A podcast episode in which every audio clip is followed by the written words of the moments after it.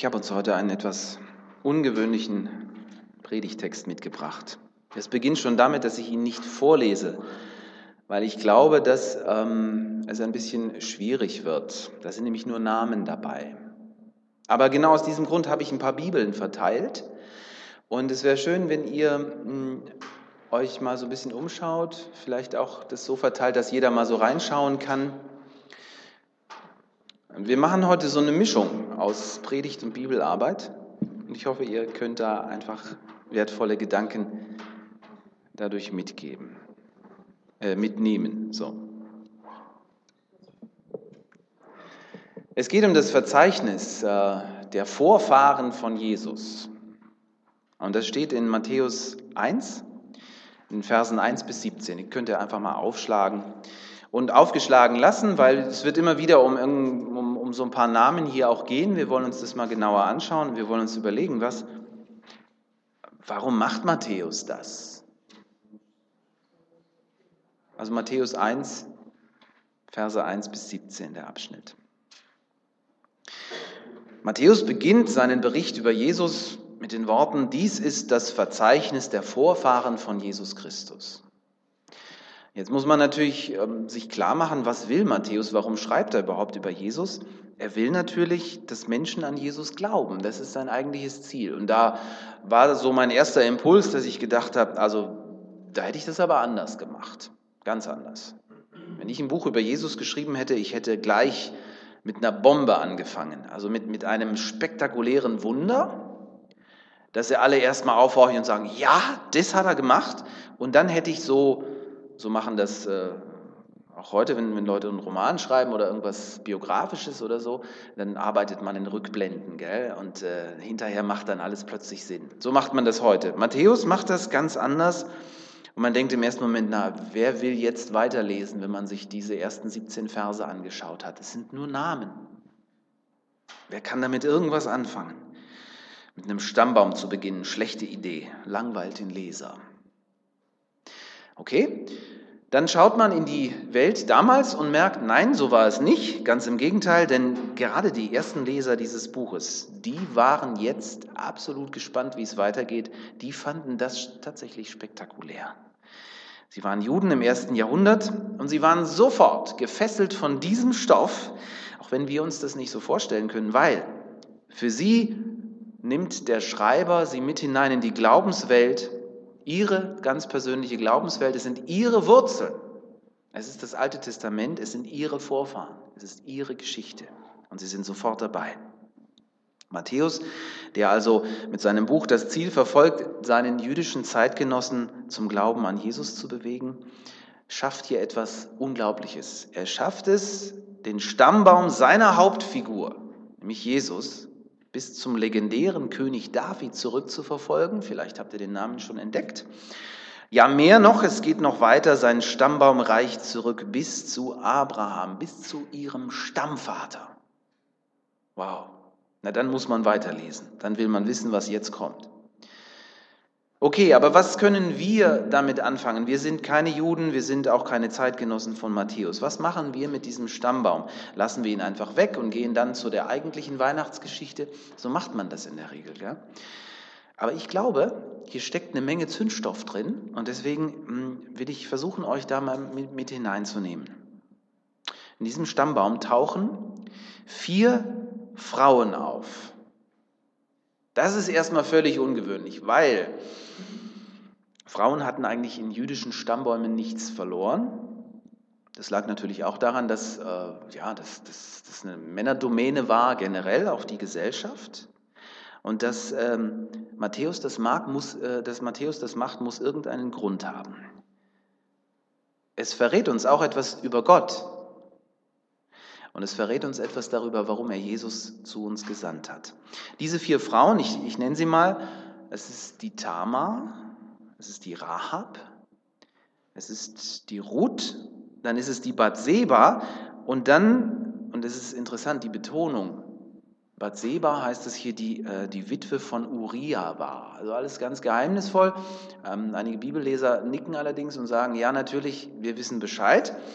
Wir schauen uns das alles Schritt für Schritt ein bisschen an. Aber vorher möchte ich noch einer Sache nachgehen, die dann bei diesem Thema auch immer lebendig wird, immer kritisch auch beleuchtet wird. Wenn man dann äh, im Lukas-Evangelium liest, dann merkt man, da gibt es ja nochmal einen Stammbaum von Jesus. Und das führt zu ja, schier unlösbaren Fragen. Deswegen gehe ich mal ganz kurz darauf ein. Auch Lukas schreibt ja ein Buch, einen Bericht über Jesus. Und auch Lukas hat, auch wenn nicht gleich am Anfang, einen Stammbaum eingebaut. Bei Lukas ist der in Kapitel 3. Interessant ist, wenn man diese beiden Stammbäume miteinander vergleicht, dann merkt man, äh, die stimmen ja so gar nicht überein.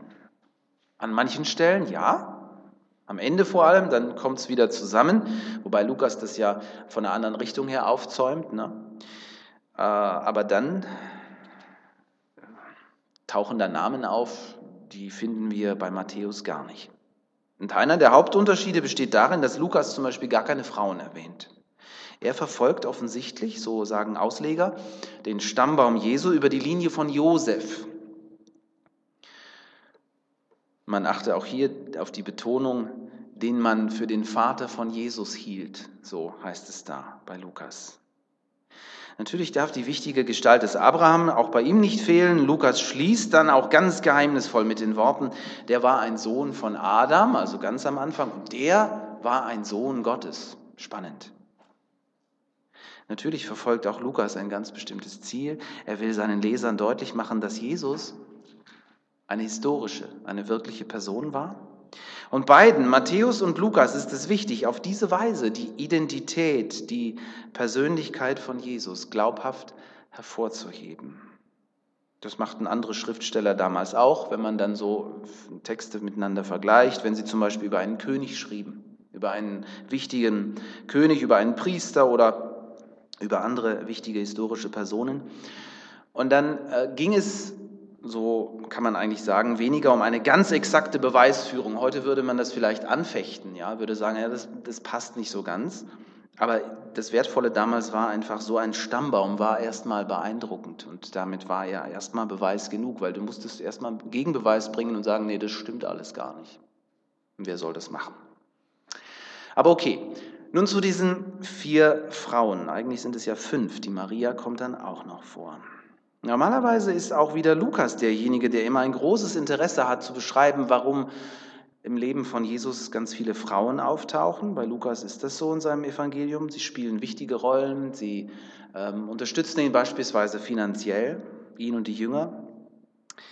Deshalb macht es neugierig. Warum macht Matthäus das hier? Matthäus, ja, Matthäus hat sonst eher mit Sternen, denen man folgt, oder mit den Weisen, die aus fernen Ländern kommen. Aber hier erwähnt er diese vier Frauen und er erwähnt sie nicht nur, er hebt sie hervor. Und eben auch Maria lässt er nicht unerwähnt. Was will er damit sagen? Okay, legen wir los.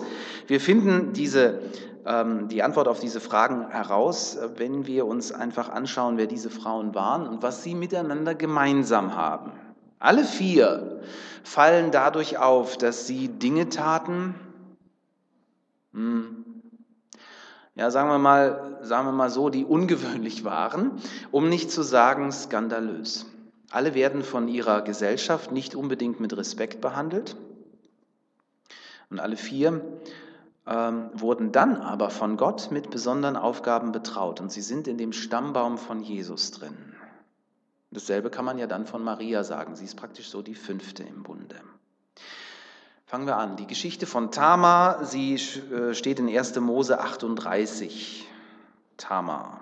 Man nimmt an, dass sie eine Tempelprostituierte war. Und man nimmt auch an, dass sie gar nicht zum Volk Israel gehörte. Also damals war das ja auch alles noch in den Anfängen. Da finden wir noch die, die Stammväter des Volkes Israel. Da gibt es dieses Volk noch gar nicht. Aber man nimmt an, dass Tamar eher hm, eine heidnisch geprägte Frau war. Judah, einer der Söhne Jakobs, verheiratet sie mit einem seiner Söhne. Und der stirbt ziemlich bald, ohne einen Nachkommen zu hinterlassen. Und dann, das war damals so typisch, das nannte man die Leviratsehe, dass dann sich praktisch der nächste Sohn um die Frau kümmert und sie unter seine Fittiche nimmt und einen Nachkommen praktisch zeugt, erzeugt, damit die Linie nicht ausstirbt. Kommt der nächste Sohn von Judah dran, der stirbt auch. Ui, klingt wie so ein Fluch. Wer will die jetzt noch haben? Für Tamar wird bald deutlich, dass sie als kinderlose Witwe in der Geschichte enden wird und dass es auch niemand geben wird, der in ihrem Alter für ihr Auskommen sorgen wird. Aber sie erinnert sich an ihren ersten Beruf und schlau wie sie ist, trickst sie den Judah aus, ihren Schwiegervater, und schläft mit ihm. Ja, das ist also eine ganz, ganz merkwürdige Geschichte. So macht sie auf ihre Situation aufmerksam und am Ende kümmert er sich um sie. Tja, Frauen hatten es noch nie leicht. Neun Monate später bringt sie Zwillinge zur Welt. Sie heißen Peres und Serach. Die beiden haben bereits, so heißt es da, im Mutterleib sich in der Wolle, können sich nicht leiden. Und einer der beiden, der Peres, den habt ihr vielleicht entdeckt, der taucht im Stammbaum auf, genau wie sein Vater Judah. Ein Vorfahre von König David. Er gehört damit zum Stammbaum von Jesus. Also das ist schon skandalös. Das wird immer, immer seltsamer, ich kann es euch sagen. Die zweite Frau im Stammbaum von Jesus heißt ja Rahab. Oh nee, oh nee, das geht genauso weiter. Dies ist auch eine Prostituierte in Jericho. Die Geschichte steht in Josua 2. Die beiden Spione, die der Josua in die Stadt Jericho schickt, um die Achillesferse des Feindes herauszufinden, die kommen bei ihr unter und als Dank dafür wird dann sie, die Rahab und ihre Familie verschont, als Israel dann wenig später die Stadt einnimmt. Wir lesen dann, sie heiratet einen Mann namens Salmon, ihr Sohn ist ein gewisser Boas. Und da sind wir wieder mitten in der äh, Abstammungslinie von Jesus. Und der Boas, das wissen die meisten, von dieser schönen Geschichte, dieses kleine Buch Ruth zwischen Richter und 1 Samuel. Ruth, die Moabitin, heiratet den Boas. Ja, also hier steht es ja dann auch nochmal direkt, die Ruth ist keine Israelitin, sie kommt aus, aus, aus dem moabitischen Stamm. Da hat man ganz andere Götter verehrt, also die hatten natürlich auch ganz andere Sitten und Gebräuche. Das ist interessant, es sind lauter ausländische Frauen im Stammbaum von Jesus, das ist ja merkwürdig. Tamar, Ganz sicher keine Israelitin. Rahab, nein, sie kam aus Jericho. Ruth, definitiv Moabitin. Tja, okay. Damit kommen wir zur letzten Dame in unserer Ahnengalerie. Das ist die Bathseba. Und von ihr heißt es, sie ist die Frau des Hittiters Uriah. Also Uriah war ein Hittiter, kein Israelit. Damit können auch wir hier stark annehmen, dass Bathseba selber auch zu den Hittitern gehörte. Bathseba macht sich dadurch ähm, bekannt, dass sie äh, ja, dem David schöne Augen macht und der David hat gerade nichts anderes zu tun und lässt sich mit ihr ein. Und dann gibt es ein Problem, weil ein Kind ist unterwegs und Uriah ist Soldat an der Front. Was macht man da, wenn man die Möglichkeit hat, ihn loszuwerden? Ich greife den Faden gleich noch einmal auf, weil wir werden uns gleich noch ein paar Männer anschauen hier in diesem Stammbaum. Aber zunächst, ich staune, diese vier Frauen. Ich muss euch ganz ehrlich gestehen, ich, ich bin ja Vater von zwei Söhnen und ähm, ich hätte die nicht unbedingt als Ehepartner für meine Söhne ausgesucht, die vier. Hätte ich nicht. Und wenn es sich vermeiden lässt, hätte ich sie auch nicht unbedingt gerne in meiner Verwandtschaft, auch nicht so in der entfernteren. Aber interessant, in Gottes Plänen spielen diese vier eine herausragende Rolle. Gott entscheidet sich für sie, wenn es darum geht, seine Menschwerdung vorzubereiten. Das ist der Hammer. Warum betont Matthäus so etwas, das doch eigentlich eher peinlich ist und das man eher verschweigen sollte? Nach dem Motto, ah, das findet schon keiner raus. Das ist alles gar nicht so schlimm. Matthäus hebt es hervor. Als Matthäus sein Buch über Jesus schrieb, man nimmt an, es war so im ähm, Zeitraum 70 nach Christus bis 80 nach Christus ungefähr. Vielleicht gab es damals schon Leute, die die ähm, Maria, die Mutter Jesu, dass sie ihr schandhaftes Verhalten vorwarfen. Vielleicht gab es schon damals Menschen, die sagten, ach was, Jungfrauengeburt, wer soll denn sowas glauben? In Wirklichkeit war es doch der Josef oder wer weiß, vielleicht war es auch jemand anderer. Und das würde erklären, warum es Matthäus so wichtig ist, deutlich zu machen, dass die Schwangerschaft von Maria durchaus und absolut dem Willen Gottes entspricht. Die Parallele zu den vier Frauen, die wir uns gerade angeschaut haben, ist jedenfalls sehr auffällig. Die Geburt ihrer Söhne hat immer was Skandalöses. Da geht es um Prostitution, da geht es um Ehebruch, da geht es sogar um Mord. Wir sehen es gleich noch. Und immer auch die Tatsache, dass die Nachkommen nicht reinrassig sind, wobei es hier nicht um reinrassig in dem Sinne geht, dass, ähm, dass da die Nationalität gewahrt bleibt, sondern es geht mehr um den Glauben. Es geht darum, dass andere Völker natürlich andere Götter mitbringen. Also mir scheint, Matthäus will Folgendes sagen, auch damals schon und auch heute. Er will sagen, ihr glaubt nicht an die Jungfrauengeburt? Ihr zerbrecht euch den Kopf darüber, dass die Geburt von Jesus ungewöhnlich war? Ha, na dann schaut mal in seinen Stammbaum, da ist so ziemlich alles ungewöhnlich. Okay, aber es sind ja nicht nur die Frauen, auch die Männer in dem Stammbaum von Jesus wollen uns etwas sagen.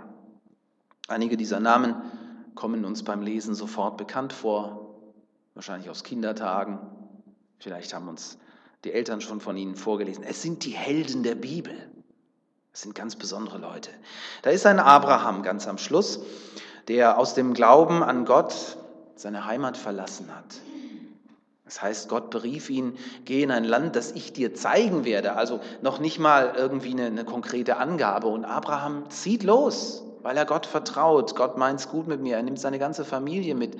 War ein Unding damals. So viel Vertrauen. Es geht noch weiter. Aus Gehorsam Gott gegenüber ist Abraham sogar bereit, seinen einzigen Sohn zu opfern. Für uns heute eine äh, etwas gruselige Geschichte. Abraham, der Held. Ja, ja, da ist David, von dem kann man auch ganz viel Positives sagen. Der steht eines Tages vor seinem Erzrivalen, vor dem König Saul, der ihn schon jahrelang jagt und hinter ihm her ist und ihm das Leben schwer macht. Und Saul ist gerade im tiefen Schlummer versunken. Und David hat ein Schwert in der Hand und alle sagen zu ihm, David, komm, mach ein Ende. Und David äh, war nicht zimperlich, der hatte schon einige Leute abgemurkst, aber bei Saul hat er gesagt, nein, Gott hat mir zwar versprochen, ich werde König, aber nein, das tue ich nicht. Ich werde Gott vertrauen, dass er den richtigen Zeitpunkt setzt. So, ein Held, keine Frage. Da haben wir ähm, noch eine Person, ich werde nur noch eine rausnehmen, das ist der Hiskia. Hiskia, auch ein, ein ganz starker Glaubensheld, einfach in dem Sinne, da gibt es die Geschichte, dass er auf das Eingreifen Gottes vertraut, als die Stadt Jerusalem von einem Heer der Assyrer belagert wird. Und er hält aus und er vertraut bis zuletzt und erlebt dann ein Wunder. Hiskia ist auch derjenige, der den Götzendienst in Juda stoppt, sodass die Menschen wieder anfangen, dem wahren Gott zu dienen. Ein Held. Okay, aber diese Helden haben alle auch ihre Schattenseiten. Wenn wir ihnen etwas näher kommen, dann merken wir die Schrammen, dann merken wir, oh ja, der Lack ist auch immer wieder ab. Und wir merken, eigentlich sind diese Menschen doch gar nicht so ganz anders als wir. Nehmen wir Abraham. Wir haben es gerade gehört, im Vertrauen auf Gott hat er alles auf eine Karte gesetzt und ist losgezogen. Aber es ist derselbe Abraham, der dann plötzlich die Hosen voll hat, als der Pharao von Ägypten ein Auge auf seine hübsche Frau Sarah wirft und ähm, aus Angst um sein Leben gibt er vor, das ist meine Schwester, sagt er. Und er bringt sie damit beide in eine höchst verhängnisvolle Situation. Also wir haben hier wenig Vertrauen in diesem Moment. Der Pharao will dann die Sarah heiraten und ja, da spüren wir wenig etwas von diesem Glaubenshelden.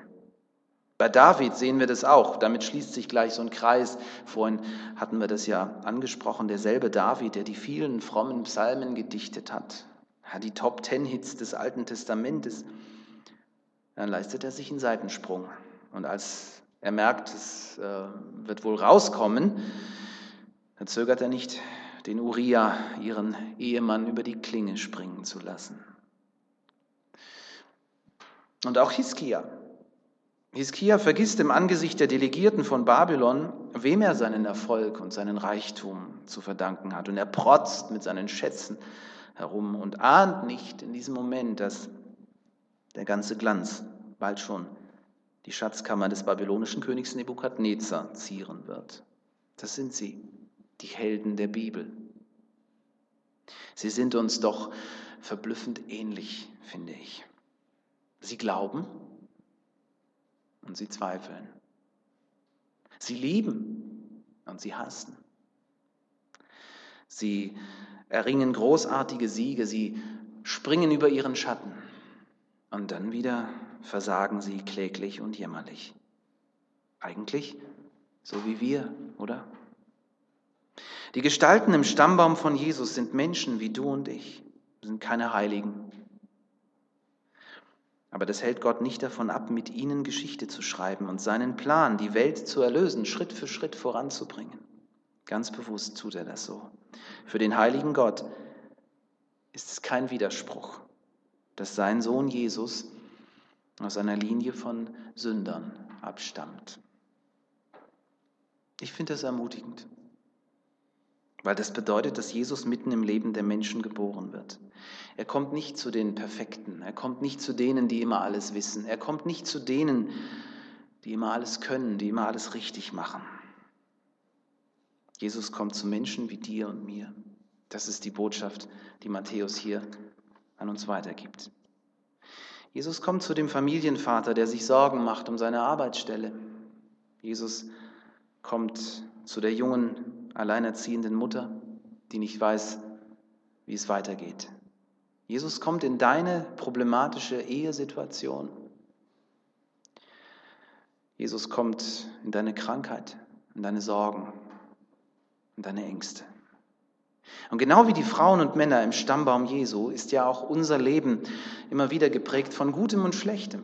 Davon, dass wir gute Entscheidungen treffen und manchmal auch welche, die so richtig daneben sind. Auch unser Leben ist geprägt von Sieg und Niederlage. Da sind immer wieder auch Versagen und Schuld dabei. Aber genau wie diese Menschen können auch wir sicher sein, dass Gott etwas aus unserem Leben machen kann, aus unserer ausweglos scheinenden Situation kann er was Gutes werden lassen. Gottes Gnade, das wird hier deutlich, ist größer als unser Versagen. Da, wo wir im Leben stolpern, da kommt Gott und reicht uns die Hand und sagt, hey, komm, hab Mut, steh wieder auf, probier's nochmal. Da, wo wir eine falsche Entscheidung getroffen haben und das Gefühl haben, jetzt wenden sie sich alle von mir ab, sogar meine besten Freunde, da hält seine Liebe zu uns und er verlässt uns nicht. Diese vier Frauen und auch die drei Männer, die wir uns angeschaut haben, im Stammbaum von Jesus, sie machen uns Mut, das Leben zu wagen. Sie geben uns Hoffnung, weil wir wissen dürfen, dass Gott da ist. So wie wir es in dem Lied vorhin gesungen haben, Gott ist da. Und zwar wo auch immer wir uns befinden und wie auch immer wir uns fühlen. Er ist da. Amen.